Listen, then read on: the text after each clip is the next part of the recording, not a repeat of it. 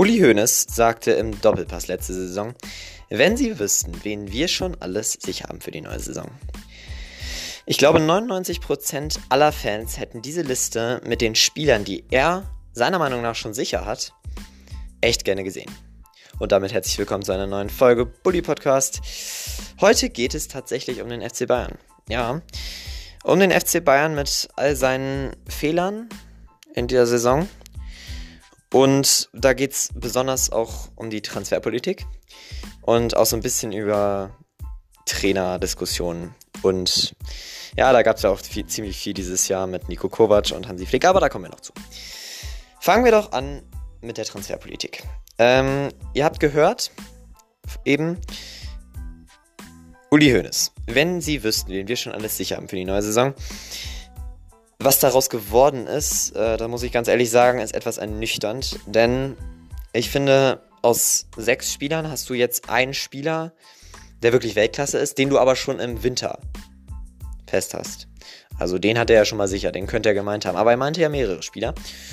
Und er sind noch fünf andere Spieler, die alle tatsächlich sehr, sehr frustrierend sind, glaube ich, für einen Bayern-Fan. Denn wenn man so eine Aussage wie Uli Hoeneß trifft, dann erwartet man doch als Bayern-Fan, dass da wirklich mehr kommt als ein Absteiger, ein Bankdrücker, zwei auf Leihbasis und obendrauf noch einer, der zu schlecht für den HSV ist.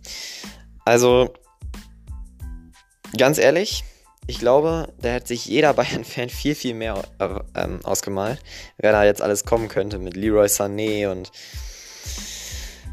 Nun ja, am Ende sind es noch diese fünf geworden.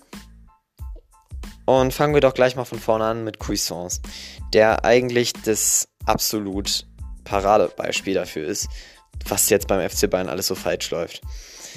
Cuisance will mehr spielen, weil er in Gladbach 4 auf der Bank sitzt, wechselt infolgedessen zum FC Bayern und hofft jetzt, dass er da zum Beispiel so ein Thiago aus dem Mittelfeld verdrängen kann. Also, Cuisance, erstmal fangen wir bei ihm an, ist ein guter Spieler mit viel Potenzial, aber nicht einer, der jetzt sofort schon mit 19 seine absoluten Leistungen aufbringen kann. Da ist er einfach noch nicht qualitativ gut genug. Und das sieht man ja auch schon, weil er in Gladbach auf der Bank sitzt. Also er muss sich doch eigentlich selber klar machen, dass wenn er in Gladbach auf der Bank sitzt, dass er dann sehr wahrscheinlich auch beim FC Bayern auf der Bank sitzen wird. Na, nun ja, was daraus jetzt geworden ist, gut, er spielt jetzt, wenn überhaupt, beim FC Bayern 2. Ne? In der dritten Liga. Gut, jetzt ist er erstmal verletzt, aber trotzdem, wenn er spielt, dann bei Bayern 2 in der dritten Liga. Und ich kann mir nicht vorstellen, dass das tatsächlich seine Erwartungen waren, die er jetzt an die äh, Bayern jetzt hatte, also auch gerade an den Transfer. Nächster Spieler ist Coutinho.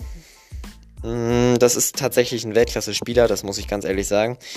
Ähm, man holt ihn aber trotzdem auf Leihbasis. Und das schließt sich mir auch nicht wirklich, weil ich glaube, Coutinho ist ein Spieler, der keinen Bock auf Bayern hat.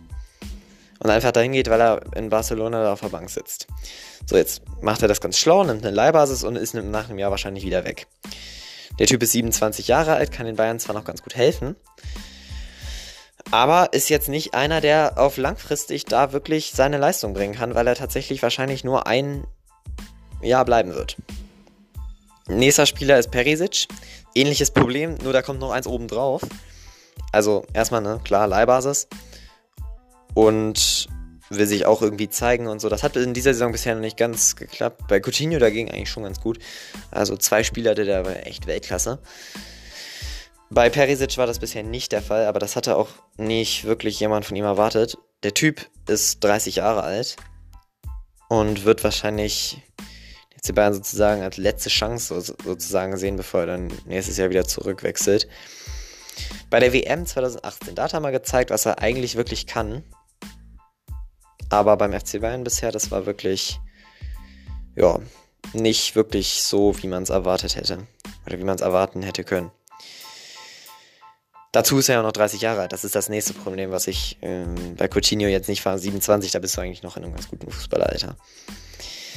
Machen wir weiter und jetzt kommen wirklich zwei Spieler, die. Wo ich mich wirklich frage, wie man da so ein. als FC Bayern so denken können, ja, den kaufen wir mal. Fangen wir an mit Benjamin Pavard. ein Absteiger vom VfB Stuttgart, der bei der WM gut gespielt hat, tatsächlich auch als Rechtsverteidiger. FC Bayern soll er ja eher als Innenverteidiger spielen. Ein Absteiger, der bei der WM gut gespielt hat. Darauf war ja die nächste Saison, wo Stuttgart abgestiegen ist in der Relegation gegen Union Berlin. Und da hat er tatsächlich nicht gut gespielt. Also das werden viele mitbekommen haben, da hinkt er seinen Leistungen hinterher. Er war nicht der einzige Stuttgarter, das muss man fairerweise auch sagen. Ganz Stuttgart, also die ganze Mannschaft von Stuttgart, war ihren absolut besten Leistungen um Meilen hinterher. Ja, da fangen wir schon allein an bei Mario Gomez, der da ja eigentlich viel mehr kann und es dann nicht wirklich zeigen konnte, aber das macht dann ja auch der Frust und so. Aber wir reden eigentlich über den FC Bayern und bleiben wir jetzt beim Thema. Ab ist der nächste Spieler. Und bei dem ist es eigentlich noch krasser als, als bei Cuisance. Denn sein Ziel war eigentlich nicht mehr zu spielen, zumindest hat er das nicht so direkt gesagt. Sondern er wollte, glaube ich, eher was lernen, so von Lewandowski. Das macht ja auch erstmal Sinn. Aber ich glaube, gerade als junger Spieler, und das ist Ab, der ist 19, musst du spielen da gibt es gar keine andere Möglichkeit. Wenn, wenn du nicht spielst, bekommst du keine Erfahrung. Und junge Spieler brauchen das. Und Arp hat schon beim HSV nicht gespielt. Und das in der zweiten Liga. Also, und dass man als FC Bayern sich so denkt, dass man den jetzt mal holt, das ist. Das ist, ja, das erschließt sich mir überhaupt nicht. Also, einer, der zu schlecht ist für den HSV, den kannst du doch da nicht zum FC Bayern holen. Also, den, oder, oder man kann ihn schon holen, das ist, habe ich überhaupt kein Problem mit. Aber dann soll man es machen, wie zum Beispiel mit Serge Gnabry, dass man den dann erstmal verleiht. Ne? Zum Beispiel noch Mainz, Freiburg, Bremen, Augsburg, irgendwie sowas. Ne? Dass man ihn dann erstmal verleiht, dass man ihn zu einem Durchschnittsverein gibt und dass er dann da locker aufgebaut wird. Und nach vielleicht zwei Jahren Leihe kommt er dann wieder zum FC Bayern und ist ein super Lewandowski-Backup, wenn er dann überhaupt noch spielt. Oder zumindest dann im Anschluss ein guter Spieler für den FC Bayern. Was der FC Bayern seit sieben Jahren ist, ist erstmal deutscher Meister. Ich glaube, diese Saison könnte das tatsächlich etwas anders werden. Denn, gut, das habe ich letzte Saison jetzt auch schon gedacht, aber diese Saison sind jetzt noch mehr Vereine da, die tatsächlich ernsthafte Konkurrenz bieten. Herbstmeister können die Bayern schon mal nicht mehr werden. Ähm, Konkurrenz, echte Konkurrenz bieten auf jeden Fall Leipzig, Gladbach und der BVB. Dazu könnten jetzt noch Schalke und Leverkusen stoßen, aber da wäre ich vorsichtig, denn manchmal denkt man echt, boah, Schalke und Leverkusen, die könnten jetzt tatsächlich nochmal vor den Bayern dann. Manchmal musst du echt gucken, ob du Bayern und äh, Bayer Leverkusen und Schalke 04 überhaupt in der Euroleague siehst. Jedenfalls will der FC Bayern auf jeden Fall deutscher Meister werden. Und am besten natürlich auch noch Pokalsieger und im allerbesten Fall noch Champions League-Sieger. Und was ich jetzt nicht verstehe, ist, wieso man dann Spieler holt wie Cuisance, Ab, Pavard, Perisic, die entweder zu alt sind wie bei Perisic oder es noch nicht mal bei ihren vorigen Vereinen gezeigt haben, die alle, gut, bei allem Respekt, schwächer sind als der FC Bayern. Also, das verstehe ich nicht. Und mit solchen Spielern will man dann Champions League-Sieger ein. Viel Erfolg, FC Bayern. Ähm, was dann noch dazu kommt, ist die Trainerdiskussion. Es hat mich schon letzte Saison echt gewundert, dass Nico Kovac es ein Jahr beim FC Bayern geschafft hat. Ein Trainer, der so offen seine Meinung direkt sagt, und zwar zu allen Journalisten auf der Pressekonferenz, der ganz offen sagt, Eintracht Frankfurt hat die besten Fans der Liga der legt sich ganz offen mit Uli Hoeneß und Karl-Heinz Rummenigge an. Und so ein Trainer, der sich mit den beiden anlegt, der schafft es eigentlich nicht lange beim FC Bayern. Das ist, das ist nie so, denn gut, man muss es ganz ehrlich sagen, Uli Hoeneß und Karl-Heinz Rummenigge haben da die Oberaufsicht beim FC Bayern. Und wenn sich ein Trainer mit denen anlegt, dann ist der normalerweise raus. Man behält Nico Kovac, und das schien dann auch die richtige Entscheidung gewesen zu sein, denn er schafft es tatsächlich, Doublesieger zu werden, was ich selber auch nicht wirklich erwartet hatte nach der Herbstmeisterschaft dann trotzdem jetzt wieder. Letzte Saison dann zumindest. Aber davor war es ja echt ziemlich kippelig da beim FC Bayern. Ja, diese Saison, wenn er die geschafft hätte, das wäre noch überraschender gewesen für mich. Denn ich hatte diese Saison noch das Gefühl, dass er gerade mit solchen Spielern, mit so einem Kader, echt mehr Probleme bekommen würde. Und sein Fußball ist ja auch nicht gerade so ein Pep Guardiola-Fußball.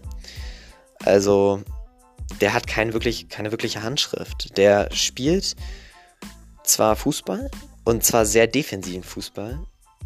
Und das passt zu Vereinen wie Frankfurt ideal. Hat er letzte Saison auch gesehen, also davor die Saison noch, dass Frankfurt dann trotz allem dann noch in der Offensive gute Leute da hatte. Und das hat ja auch super funktioniert beim, bei äh, der Eintracht. Und Nico Kovac, finde ich, passt auch ideal zu Frankfurt. Aber nicht zum FC Bayern. Also der kommt da, glaube ich, mit diesen ganzen Stars beim FC Bayern nicht zurecht. Und dazu kommen ja noch diese beiden im Vorstand mit Rummenigge und Hoeneß, die dann ja auch hin und wieder vielleicht mal ein bisschen ungemütlich werden und dann viel Druck machen. Das war in Frankfurt eher nicht so, da äh, waren alle überglücklich, dass man Euroleague geschafft hat. Das war ja eigentlich nicht zu erwarten. Und es kommt, wie es kommen musste. Nico Kovac wird entlassen. Ja. Es ist jetzt schon wieder ein bisschen her. Das war nach dem 1 zu 5 in Frankfurt. Ähm, und danach wird es eigentlich noch lächerlicher, als alle Transfers zusammen sind. Man findet keinen direkten Nachfolger. Es ist fairerweise zu sagen, dass ein Trainer, der entlassen wird und man hat eine Stunde später schon den nächsten Trainer, da weiß man, dass man als Trainer nie wirklich das Vertrauen ähm, genießen konnte.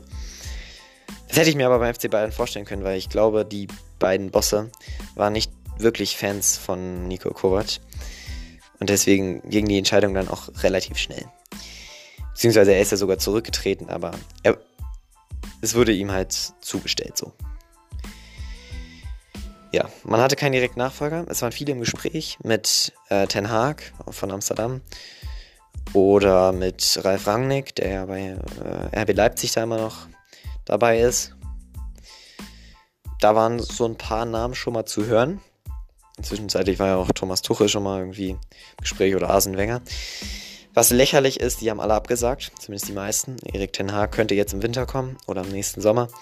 Ich glaube eher im nächsten Sommer, aber da kommen wir gleich nochmal zu. Ralf Rangnick hat abgesagt.